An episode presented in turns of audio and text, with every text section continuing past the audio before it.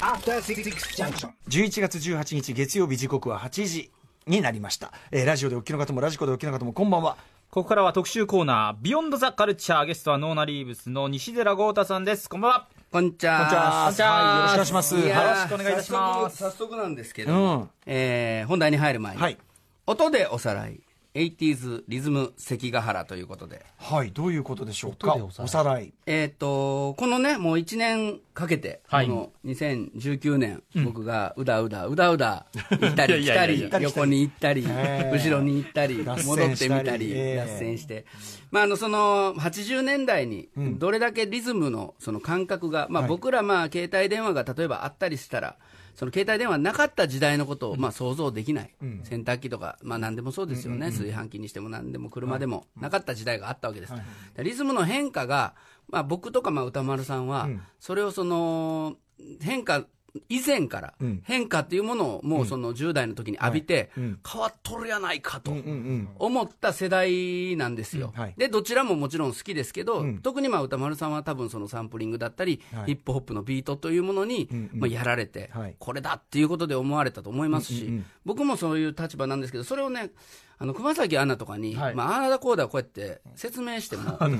いや、説明しても、やっぱりほら、じあの実際の例がないと分かりづらいかなと思いまして。なるほど、うんうんちょっとね、あのね、えー、80s リズム関ヶ原っていうのは、そのはいジャネット・ジャクソンの名作アルバム、えーコントロールリリース以降、世界の名だたるアーティストの数々がリズム、主にドラムを生演奏にするか、マシンの打ち込みにするかで揺れたっていう話をしてきたんですよね。はいで、えーこれまでローリング・ストーンズとかワム、ジョージ・マイケルを例に80年代の途中でどんな風にリズムが、えーの作り方が変わったか、捉え方がどのように変わっていったかっていうのを解説したんですけども、はい。ちょっと音で作ってきました。要するに具体的にこういう感じの音の変化ですよというサンプルをそうなんです。作ってきていた。だいて今日はありがとうございます。作ってきました。お忙しいのにね。いやいやいや、あの、でね、あの、まあ、ちょっとあの、細かい人は、いや、それ、この時代ちゃうよっていう人もいるかもしれないですけど、すごく、あの、3つに、あの、分けて作ってきました。うん。はい。まず、タイプ1っていうのが、そのまあ、ロックンロールというか、ポップミュージックが生まれてから、70年代、まあ、前半ぐらいまでかなっていうぐらいのドラムの取り方なんです、主に。はい。まあ、違う人ももちろんいるんでね、例外のことは言ってないんですけど、はいはい大まかに言うと、その頃は、あの、トラック数、まあ、曲を作るときに、ど何種類の音をいいっぺんに鳴らせるかということの、トラックっていう、レコーディングする、その、なんていうのかな、その入れ物がすごく少ない状況で、その60年代から70年代までははい、レコーディングが行われてたんですね。だからまああの例で言うとビートルズとかはもう最初はもう本当に1回演奏して1回歌って終わりみたいな。しかもみんなねスタジオの中に全員一緒にいてせーので撮って。せーので撮って。で特にドラムなんですけど、ドラムはその一番最初に思いついた人このドラムという楽器を、まあ、レコードにしようと思ったらいろんなものをこう太鼓がいっぱいあって。あったドラムが太鼓があったんですけど、まあ、録音できるトラックが少ないわけですから、じゃあまずは1本マイク立てようと、でそこでじゃあドラムの人に叩いてくださいって言ったら、まあその1本のマイクにこうドラムが取れますよね、ちょっとと遠くに置くなり、全体のバランス、そうするとどうなるかというとこういう音になるんですよ。タイプ1ちょっと聞いてもらえますか？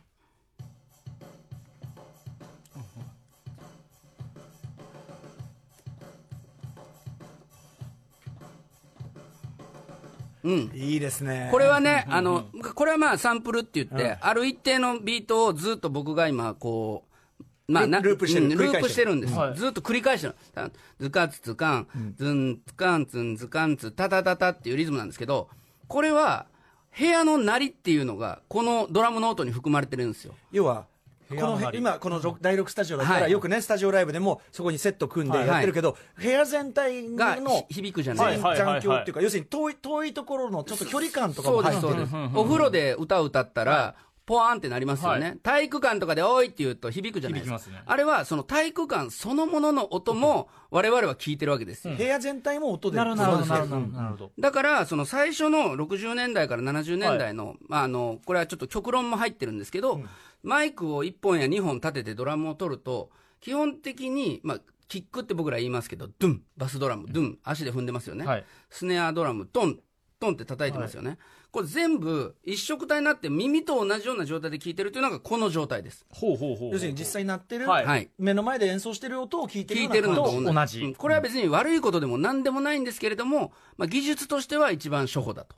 で次、70年代の半ば、あの、録音のトラック数が増えたのと、いろいろありまして、ドラムをそれぞれダイレクトにマイクを一本ずつ立てたりしながら、はよく見たことありません？マイクが立ってますよね？こ。のね、最近ライブダイレクトでもねやってますよね。やってたりしますね。それをちょっと聞いてみてもらえますか？えっ、と、タイプ2です。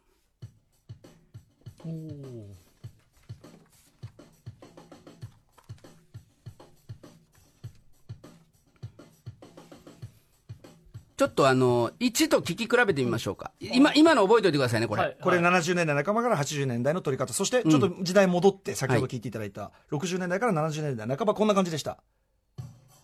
うーんあ全然違う。違うでしょ、はい。これ、その70年代、まあ、半ばにはどんどんどんどんどんトラック数が増えたんで、トラック数が増えたんで、結局、ほう、ほら、い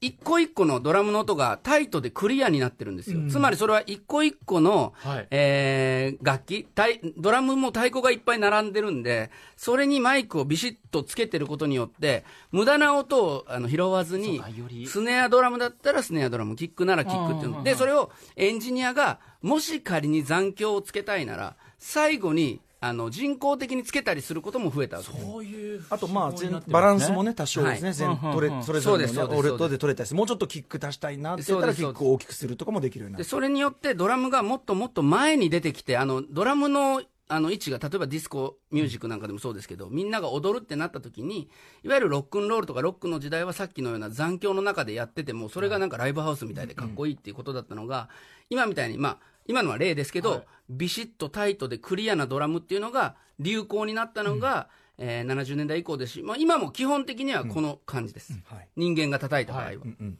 そして、えっと、80年代半ば、そのコントロール以降の、えードラムっていうのはこういう世界になったっていうのをちょっと聞いてもらえますか？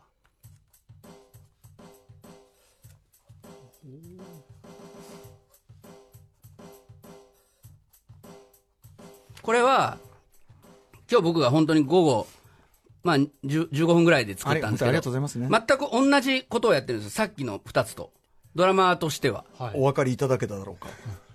あ、じゃあじゃあ、60年代ドラム。はい、はい。これが一うんこれはまあ部屋全体。はい。まあ自然なはい。うん。ライブハウス。そうねみ耳で聞いてこのイメージが体育館とかそういうで、70年代ちょっとタイトになる。確かにクリアにあった感じありますね、でもそれぞれの音をね、はい。のを実際に叩いてこれは人る音を間がやっている。そして80年代のそのクオンタイズ化されたって僕よく言いますけど、ビートが、こう、これです。ほうこれね、タイプ4っていうのもあるんですよ。それハットですよね。ちょっと聞かせてもらえますか？これは、チッチッチッチッチッチあの、ドラムの左側によく、あの、金色の、開いたり閉まったりするでしょ。これを、まあ、あの、チッっていう音を、サンプルって言って取って、チッっていうのはドラムの、ドラマーが開けるんですけど、これも人工的に、まあ、すごく簡単なんですけど、僕は作りました。だから、チッって音に、もう、あの、それ以外の、チッって鳴ってる音以外のところは無音。そうなんです。そういうことかつまりドラムを叩いてるのにどれだけマイクを近づけたとしても、キックの音の中にどうしてもそんなバカでかいスネアとか叩いてるわけですから、そのあーキックのドゥンドゥンって音が取りたいなと思ったマイクの中にパンとかシャンとかって音は必ずいくらかは絶対入るんですよ。はいはいそれが、まあ、この80年代いろいろコンピューターが進化したことによって人間はそれぞれを自由に組み合わせることができることによりキックならキックスネアならスネアって、まあ、それが仮に人間の叩いたものであっても切り刻んで間を無音にできるっていうふうに時代に突入したんですよさっきのパターンだとハイハイハットもそうだし、はいあの、キックが、やっぱ、ドンとこう、なんかすごい、そうなんですごいぶつ切りになって、もう一回ちょっと、ね。はい、キックも出せます。キックとスネアもあります。うんうんうんうんドドドドドドドはい。これが全部いった一緒になったら3タイプ3になります。うんうんうんうんうんうんうんこれを聞いた80年代の人は、やべえ、超かっこいいって思ったんですよ。うん。非常にだから、今までのに比べると当然機械的にね、はい。こう、配分もされてるし、あと空気感がない。そうそうかそうか。空気感ゼロ。余分なところも一全部。番最初はものすごく空気感あったじゃないですか、はい60年代。それが空気感がなくなっていくっていうことによって、これかっこいいじゃんっていうのが80年代中盤にあり、だけどそれが89年頃になるとどうなっていくのか、そして90年代どうなっていくのかっていう話を、これからしたいんですよ。わかりやすい。わかりやすい。これをしていって、その後。そうです、それ、進歩が、実はそれは本当に、ただ単にいいことだけが起こったのかって、みんなが疑い始めたっていうのが、1989年だったし、そのためにも、ローリング・ストーンズみたいなロックバンドはどういう道をあ進まなきゃいけなかったのかっていうことを、まあ、時間はかかりましたけど、ずっと説明してきたわけですね。はい。ねえ。はい小松君、体感できました？今。いや、わかりました、わかりました。説明込みで聞くと。変わりますよね、うんまあ、これが80年代の変化で、まあ、みんなもう僕らみたいなレコーディングしてるような人たちは、これにやられちゃって、こっちのささっきのね、タイプ3がかっこいいってなって、うわーって未来サウンドってって感じで。思ったのが、ちょっとずつ、あれ？これよりもな、人間の演奏もいいんじゃねえのっていう。本来気持ちよ、音楽の良さとはとかね。そうそうそうまあいろんなそういうそれがねえー、1990年代以降、これからのドラムやリズムっていうのを、えー実はその、音楽を変えた一つのあの主人公の一人であるジャネット・ジャクソンさん、そしてまあジャムルイスというプロデューサー。このジャムルイスはプリンスのいた、えーミネアポリス出身のタイムの人ですね、これも後で説明しますけど、でその人たちが一緒に3人で協力して作ったのが、1989年にリリースしたアルバム、リズムネーション1814であり、そこからちょうど30年、今経っていると、1989年から2019年なんで。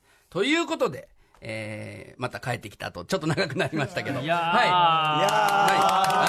い。ということで、リズム関ヶ原、本日が一応最終章でございます。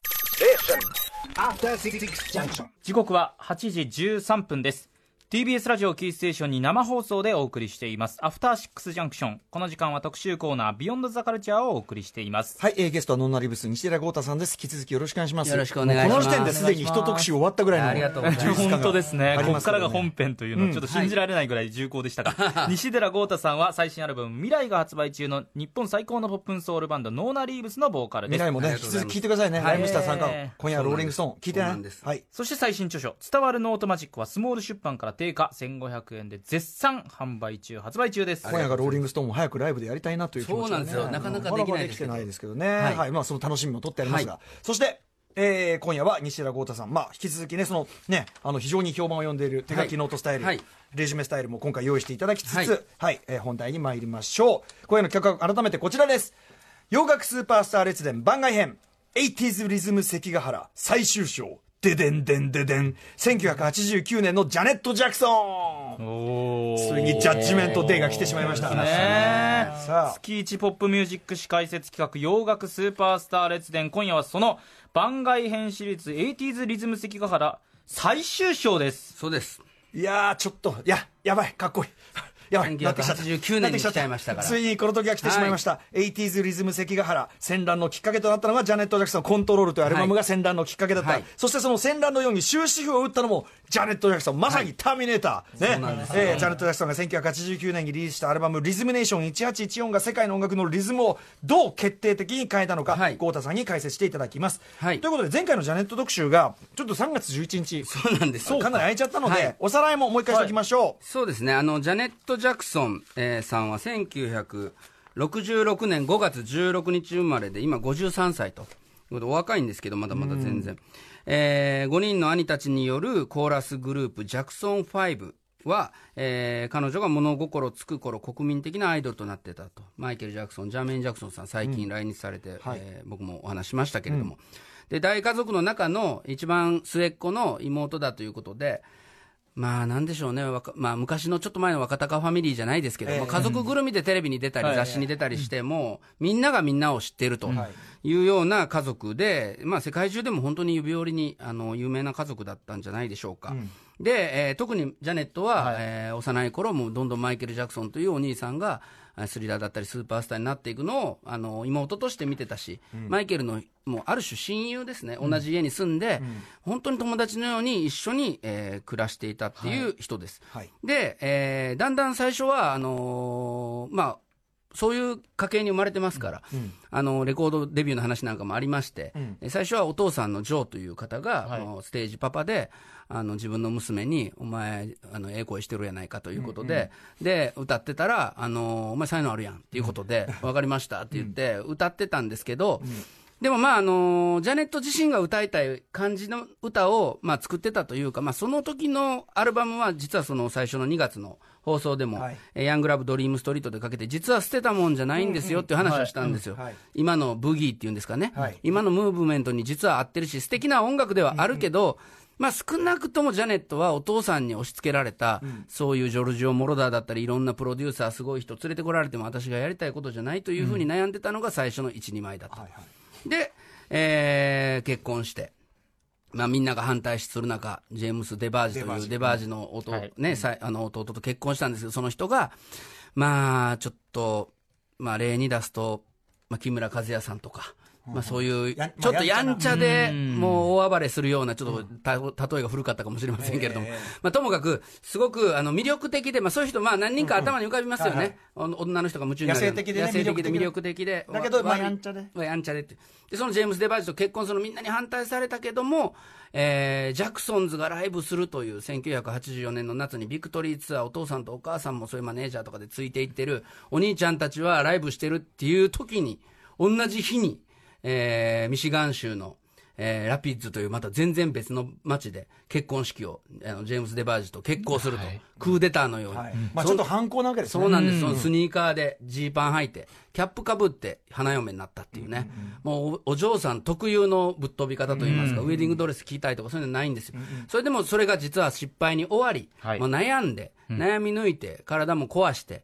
えーまあ、遊び人では悪い薬やったりとか、なんか浮気したりとか、年間それで止めに行ったりして、でもみんなに反対されて、した結婚やから、私はこの人と添い遂げるなんて言ってたんですけれども、いや、結局、結局しあの体もあの、いあの痛みまして、でもう病院に入らなきゃ。あきゃいけないってなり、まあ、家族にもまあ言うたやないかと、でジャーメインというお兄さんは、そのジェームス・デバージを殴りに行くと、お前、ジャネットに何しとんねんと。いうことで、そういう問題も起こりまして、家族内の。で、まあ、We Are the World という、えー曲がですね、1985年の1月に、えーマイケルを中心に、えーライオンのリリッチなんかと共作しまして、みんなであのスーパースター集めました。その時も、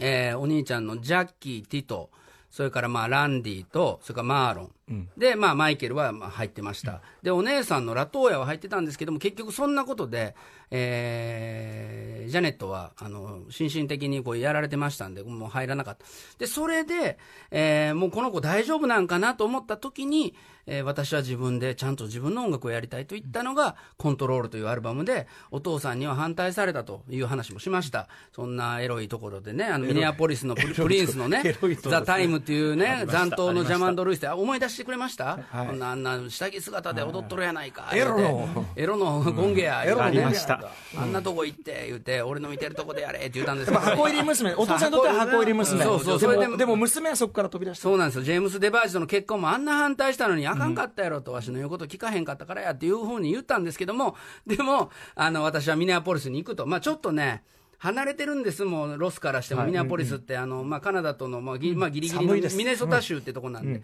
五大湖のあたりでね、で、まああのでそこに行ったら、もうお父さんも見張りにも来れないと。はい。いうことで、えー作ったのがコントロールで1986年の、えー2月3月に出まして、それが大ヒットしてみんながそれに影響を受けた。そっから、えー80年代、80s リズム関ヶ原というのが引き起こされていくと。みんながこれかっこええやないか。で、まあ、この前話したワムとジョージ・マイケルの話もしましたけど、ジョージ・マイケルも、えーこのジャネットのコントロールに超影響を受けまして、で、先ほど聞いてもらったタイプ3ですね。ああいう冷たいコンピューターで作ったようなドラムに、エモーショナルなボーカルを重ねるという、新しい、えー発見をしたのがフェイスというアルバムで、チャチャチャチャってあの、あのギターもものすごいこうね、無音の部分と、はいそうです、はいはいあアコギもそうなんですけど、まあ、あのアルバム全体的に、そのリズムがともかくその生の人間が叩いてない冷たさに溢れてるというような面白い、これ、ひんやりしたものと熱いものが一緒になっとるやないかみたいな。そもそもね、ブラックミュージック自体がソウルミュージック。そうなんですねねそういうこう肉体的な、肉体的なんですど。けど、ものとされてたのに、リズムだけがめちゃくちゃクール。なんか、あったかいコーヒーに、あの、アイスクリーム乗せたら、どっちも美味しいやんけ、みたいな のが、このフェイスだったんですよ。でもそれも、その冷たいリズムっていうのは、このコントロールから、冷たくて迫力あるリズムっていうのはコントロールから始まったんだよって。で、そっから、えー、が前半、そこまでが前回の話。はい。で、じゃあ3年半経ちまして、えージャネット・ジャクソンは、どんなアルバムを今度持って、あの、シーンに戻ってきたのかという話ですね。はい。で、1989年の9月19日に出たのが、ジャネット・ジャクソンズ・リズムネーション1814というアルバムです。じゃあ最初、最初のシングル、僕らもびっくりしましたけれども、この曲、聴いてください。ミス・ユー・マッチ。はい。リズムネーションから、はい。先行カット的なこと？そうですね、うん。一番最初のシングルで、うん。これが「ミス・ユー・マッチ」って曲なんですけど、はい。この曲はですねあのエンソニックっていうあの会社のですねミラージュっていうシンセサイザーを使ってまして、それが実はあの唯一このコントロールから、えーリズムネーションでこのジャムルイスが使ったあの同じシンセはこれだけだったって言われてるんですよ。ああ、じゃあ前の名残ををちょっと苦労して残していそうなんでる。ただ、それまでリンドラムっていうドラムマシンを使って作ってて、まあ、プリンスなんかもよく使ってた、ええちょっと音がこもってるっていうんですかね、トゥンみたいな音で、まあ、すごい素敵な音なんですけど、そのリンドラムからこれ SP1200 っていう、出ました。ヒヒップホップの人がもうよく使ってたあそうそうなんですね。ドラムに、ドラムマシンには変わってるんですけど、はい。ただ、まあ、ジャム・ルイスの発想として、ちょっとコントロールから好きだった人も。あの、移行できるように。こうできるように、このミス・ユー・マッチはファーストシングルで、まあ、ナンバーワンになったんですけど、その、コントロールの進化系みたいな感じは、ここまでは一応キープしてるんです。巧みだな巧みなんですよ。混ぜてるんです。よ。そうねうん。そうシンセサイザーの、ビート感とかもね、それこそ、そうなんです。86年のその、キャミオのワードアップとかさ、あそういう感じにも近いから、まさっきあのタイプ3で聞いてもらったような、ドゥッパッて止まるようなドラムっていうのが、今のこの曲でもわかると思うんですけど、巧みだなただね、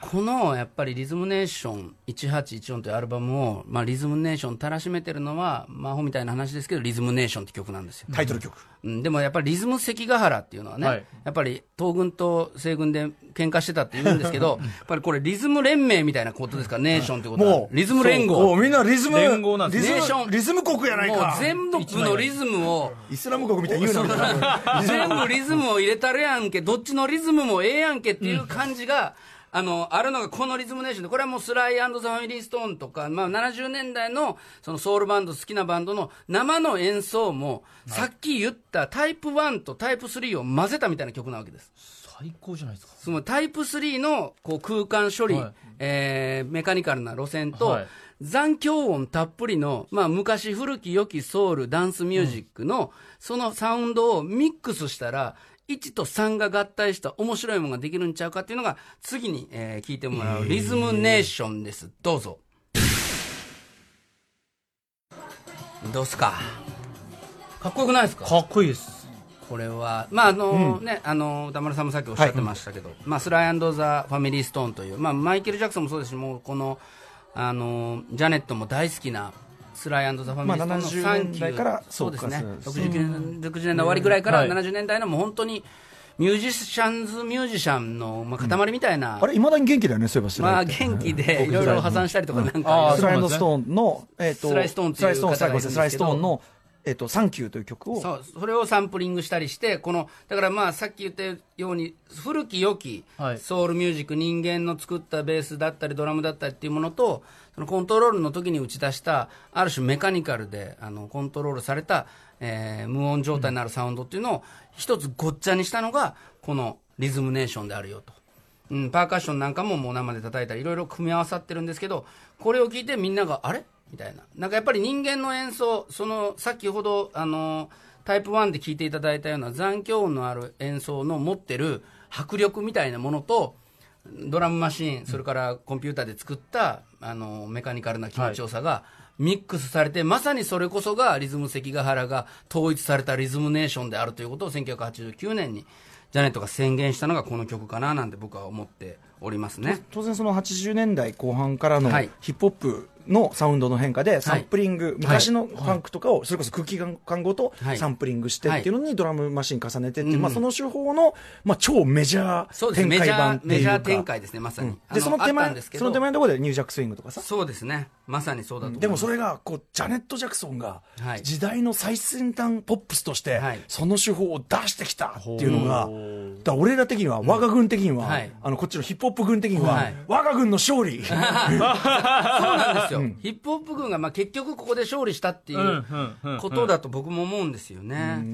はい、じゃあちょっと今日はね、あのはい。まあ、その中でもその、まあ、今までプリンスのあの4月、5月、6月っていろいろプリンスの仕事とかも見てきたんで、まあ、そういうのもひっくるめながらこれ聞いていただくとね、すごくあの感慨深いものも僕個人もあるんですけれども、えーじゃあ、こんなある程度こうちょっと喧嘩売ったって言いますかね、えーまあ、なんつうのかそのおど冷たいサウンドだけじゃなくて、まあ、ポップソングも揃えているということで、この、えっと、リズムネーション1814からは、これいろいろ、あの、数え方でいろいろあるんですけど、4曲のはい。全米ナンバーワンヒットと、まあ、R&B なんかも入れると、5曲、6曲首位が生まれてるという、すごいヒット曲の、えーが生まれてるんですが、この曲も、えー日本でもね、えー航空会社の CM になりまして、ヒットしましたね、えー全米ナンバーワン、これはポップチャートでも1位になっております、ジャネットがバスケットボールの試合を見ながら、観客が立ち上がってるのを見て、あなんかこういう時に合う音楽って作りたいわって言って作った曲らしいですね、エスカペード。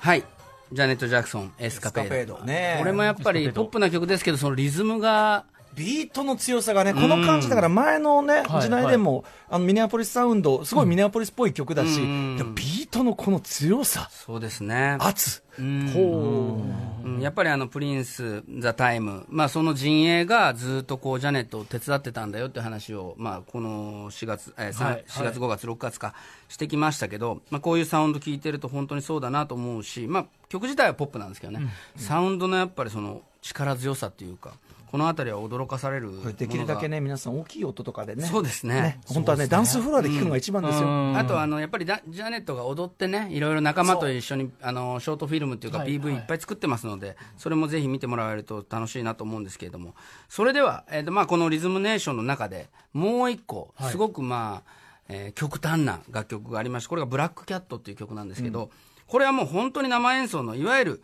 ロックンロールの曲ですね、あの女性アーティストで、えージャネットがこれ作詞作曲単独クレジットで「ブラックキャット」という曲作ったんですけれども、えっと、それまでの、まあ、コントロールまでのジャネットはどちらかというと私っていうものをその表現する。私っていうもののその価値を認めてほしいとか私というものを、えー表現しながらお父さんとの戦いそういうコントロールから外れるぞという。それは非常に大事なメッセージだったんですけど、あのコンあのコントロールとリズムネーションのその最大の違いの一つはそのサウンド面ももちろんありますけれどもやっぱり人種差別の否定だったり教育の大切さだったりドラッグへの警告だったりやっぱり黒人女性として自分がどういうふうに戦っていくのかみんなもそういうふうに戦うべきだっていうような一つそのメッセージが、あのよりヒップホップ的になると言いますか、やっぱりパブリックエネミーとか全盛期ですからね。そうですよね。あの、多分そういうような流れというそれがそのいわゆる男性のグループのそのヒップホップグループではなく、えそうですね。子である、まあ、それも、まあ、アメリカで一番有名だった家族のお嬢様中のお嬢様だったジャネットが、一番誰よりもオーバーグラウンドで早く、そういった貧困の問題だったり、教育の問題だったり、その差別と戦うっていう歌だったりを、そのポップソングの中に乗せていく、まあ、一つそれの、まあ、代表的な曲でもありますし、プラスそのコンピューターで制御されたものではなく、生のドラムだったりというものも含めて、この曲はね、元ザ・タイムのドラマーのジェリー・ビーン・ジョンソンさんという方が、プロデュースしてる曲なので、えーこの曲も聴いてもらいたいなと思ってます。これもリズムネーションの一つの大きな端っこにいる枠組みといいますか、これ全米ナンバーワン、えー取っております、ジャネット・ジャクソンでブラックキャット。ねえ、はい。もうどの曲も聴き覚えがあるって感じでしょうね。そうですね、まあ、これさっきもあのいろいろ確かめてたんですけど、やっぱりドラムをジェリー・ビン・ジョンソンさんが叩きつつ、それもプログラムもされてるってことなんで、先ほどのにまあ近いとか、生で叩いてるけど、サンプルしたりとかしてないところがあったりとかっていう感じ限りなく今の音楽の作り方そうですね、まさに、本当にそうですね。で彼はあのギターも上手い人なんで、これ両方、いろんな人がギターで入っててね、面白いなっていう、ジェシー・ジョンソンさんも入ってますし、この方も一番最初にジャネットに曲作ったタイムのメンバーだったりもするんですけど、まあでもこういう曲が、はい。あのーロックって、まあ、すごくあの嫌な言い方というか、ロックは白人のものだみたいな、あのー形が70年代から80年代初頭にかけて作られていて、これなんでやねんっていう話なんですけど、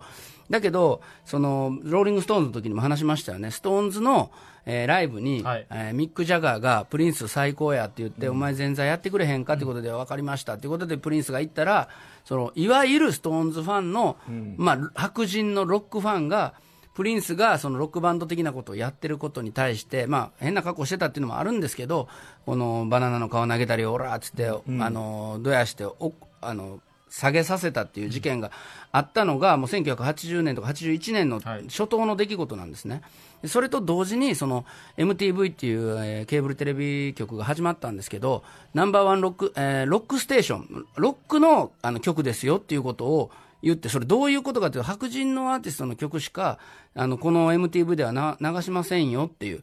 あの黒人アーティストがやってるのはソウルだったりファンクだったりディスコだったりダンスミュージックでしょっていうふうに、まあ、勝手にそれを決めつけて、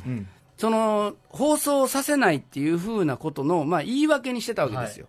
つまりそのケーブルテレビなんでお金払っていく、あの、みんなが見るものなので、白人のまあちょっと中産階級以上の富裕層しか何千円なんて払わないっていうことを多分推測していて、で、黒人の音楽ばかりかかったら、それを嫌う親だったりおじいちゃんおばあちゃんが子供が見てるのを嫌がるっていうのもそういう時代だと。それをマイケル・ジャクソンだったりプリンスだったりが変えて、ビート・イットでエディ・ヴァン・ヘイレン呼んだり、いや、これロックですやんっていうことで、あのおこあの革命を行ったのが83年から84年という時代の出来事だったんですけど、このジャネットが意識的にこういう女性版、いわゆる誰が聴いてもロックンロールというような音楽をこのブラックキャットで作ったっていうのも一つこの、えーリズムネーションのなんか意義かなと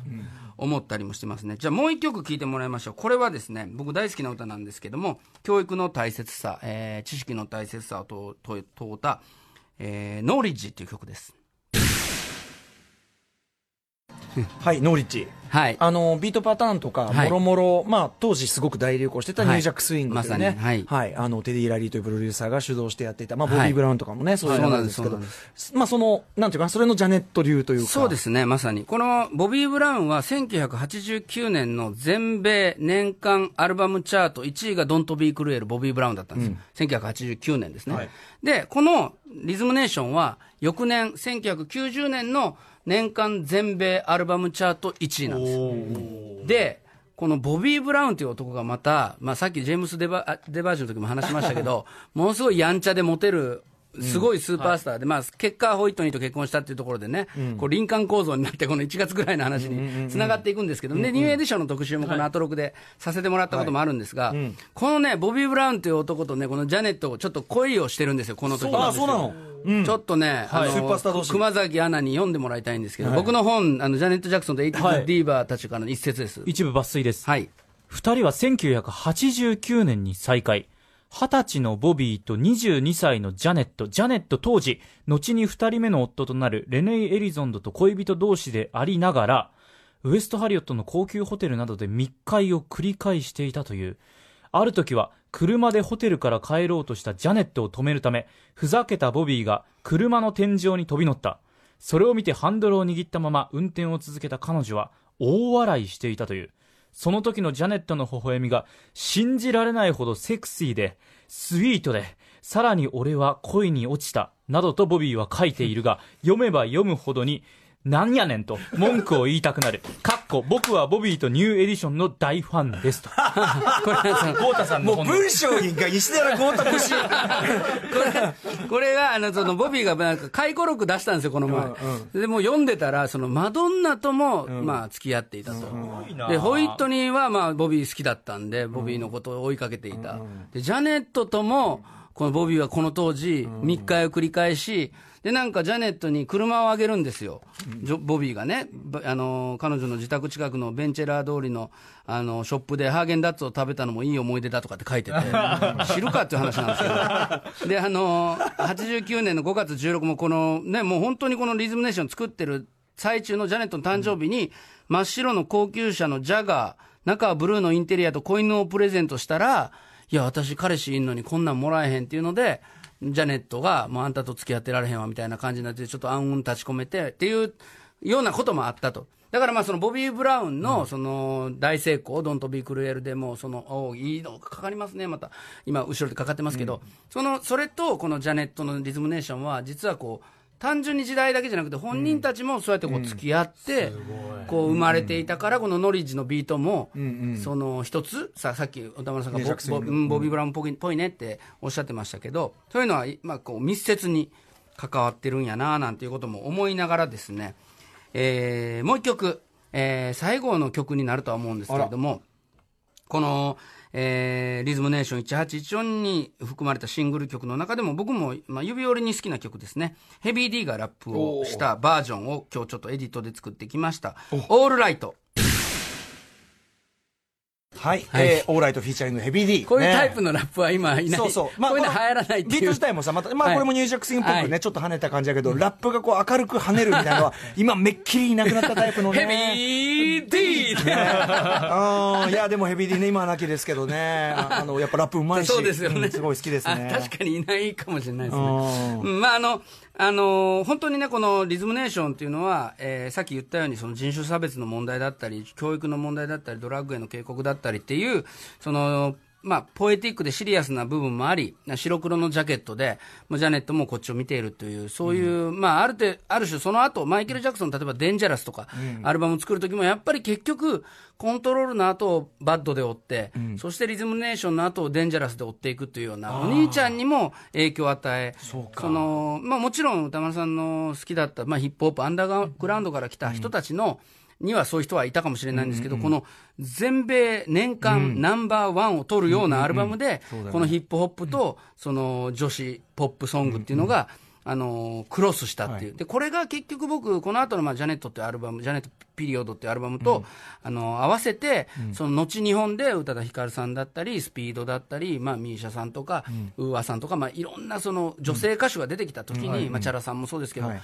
ジャネット・ジャクソンが作った一つの言いたいことも言う、えー女性アーティストの形で、ポップスもできるし、そのメッセージソングソングもできるし、そしてダンスも、えーダンスビートも体に染み込んで、これが僕が言うジャネット・ジャクソン、ダシ論なん。ですよね。まあ、まあ、一番最初に言いましたけど、そのカレーでも、あのキムチでもなく、はい。だしだから逆にすごすぎてみんなが影響を受けてるからわからないっていうのが、このジャネットがリズムネーションでもコントロールとリズムネーションで作ってそしてジャネットピリオドでそのもう本当の中本当の90年代の音楽の一つの土台を作った人なんだなと、それがいわゆる貧乏からあののし上がって金持ちになるぞとか有名になるぞというような女性ではなく、最初から誰よりも有名だったし最初から誰よりも、えーお金も持っていた、だけども私は何かが足りないと思ったジャネットがコントロールで親の力を親とかお兄ちゃんとかそういう本当に自分を縛ってた鎖を引きちぎりその後このリズムネーションで本当に女性アーティスト黒人アーティストとしてもいろんな意味で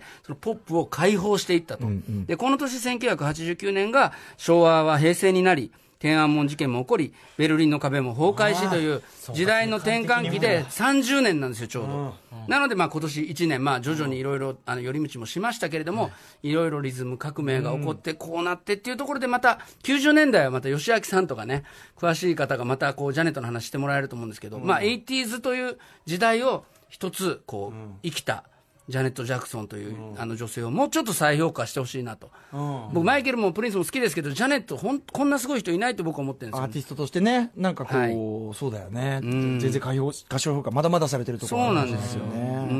うん。で、まあ、1989年の4月には、ソウル・トゥ・ソウルが、えークラブ・クラシックスボリューム1で、まあ、キーポン・ムービーとか出し、ソルトソウルは、その、要するに完全にクラブでの、DJ がプロデューサーとして、はい。ね、あの、あれしてという。で、まあ、よく、西田君っていうのは、はい。ソウルトゥソウルのこのはい。アルバム、大ヒットを持って、80年代が完全に終わった。そうです、僕もそう思ってます、本当に。それがもう15年ぐらい歌丸さんとずっとね飲みながら話して、はいそしてまあ1989年の9月6日にレニー・クラビッツが「レッド・ラブ・ルール」というアルバムを出してまた90年が代が始まっていくなという、そして12月 ,12 月にライムスター結成 ライムスター結成。それはいい、それはどうでもいいです。89年どうでもよくない。まあでも時代の流れの流れですね。はい。さあ、ということで、えー、80s リズム関ヶ原、これにて、完結ででんでんででん。ダダンダンダダンでんでんでん。はいはい。といえー、ということで、ゴルさん、やり終えていかがでしょうかいやもう本当に、まあ、あのクマスがいてよかったですね。いやいやいやいや。でもやっぱね、いいリスナーですよいかがでした、熊さん。このいやジャネットとかの話もそうですけど、はい僕正直聞くまでは、はいマイケルの妹ぐらいのそれぐらいの認識しかなかったので、もう再評価どころか何も知らない状態だったので、こんなすごい方だったんだなっていうのを、あとね、勉強させていただきました。今も生きてますから、ジャネットは本当ラあちゃんと生きイブもします。てるうちに評価してください。そういうことですね。うん。ということですね。はい。では最後にお知らせお願いします。はい、えーノーナリーブスヒッピークリスマス2019今年もやります。大阪公演は12月14日心斎橋ミュージッククラブジャニス。そして東京公演は12月22日日曜日渋谷クラブクワトロそして2020年2月14日金曜日は仙台ライブハウスエンセカンドでワンマン2019年2月7日金曜日はビルボードライブ東京にて、えープレジデントトゥナイト2020ビルボードで久しぶりにやります伝わるノートマジックもスマスモール出版から定価1500円で発売中ですはい。ということで、ゴータ君、まあ、引き続き、この番組よろしくお願いします。80s リズム関ヶ原最終章、1989年のジャネット・ジャクソンでした。西寺ゴータさん、本当に1年間お疲れ様でした。ありがとうございました今後ともよろしく Station. After Six Junction.